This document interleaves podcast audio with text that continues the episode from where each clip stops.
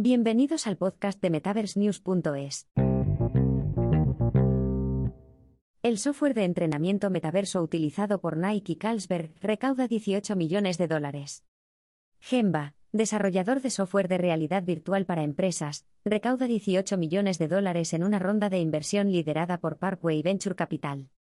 Gemba, una empresa que fabrica tecnología para el entrenamiento mediante RV, ha recaudado 18 millones de dólares en su ronda de Serie A. La recaudación ha sido liderada por Lyft y el promotor de Watt3 Ward, Parkway Venture Capital.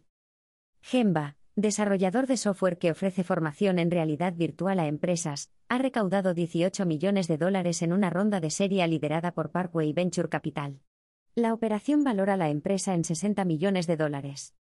Los nuevos fondos impulsarán el crecimiento en EMEA y la expansión en Norteamérica, según un comunicado de la empresa. La empresa, que cuenta entre sus clientes a Nike, Carlsberg y AstraZeneca, ofrece experiencias de entrenamiento en vivo y en directo a través de cascos de RV. Actualmente, la tecnología solo es compatible con el casco de RV Quest Meta, pero la empresa tiene previsto ampliarla a otros dispositivos populares, según ha declarado a TechCrunch. En la actualidad, organizar una clase magistral a través de Gemba es costoso, ya que las clases cuestan unos 7.250 dólares por programa. Las suscripciones para empresas cuestan a partir de 120.000 dólares al año para un equipo de 50 personas, y pueden costar alrededor de 1,2 millones de dólares a mayor escala.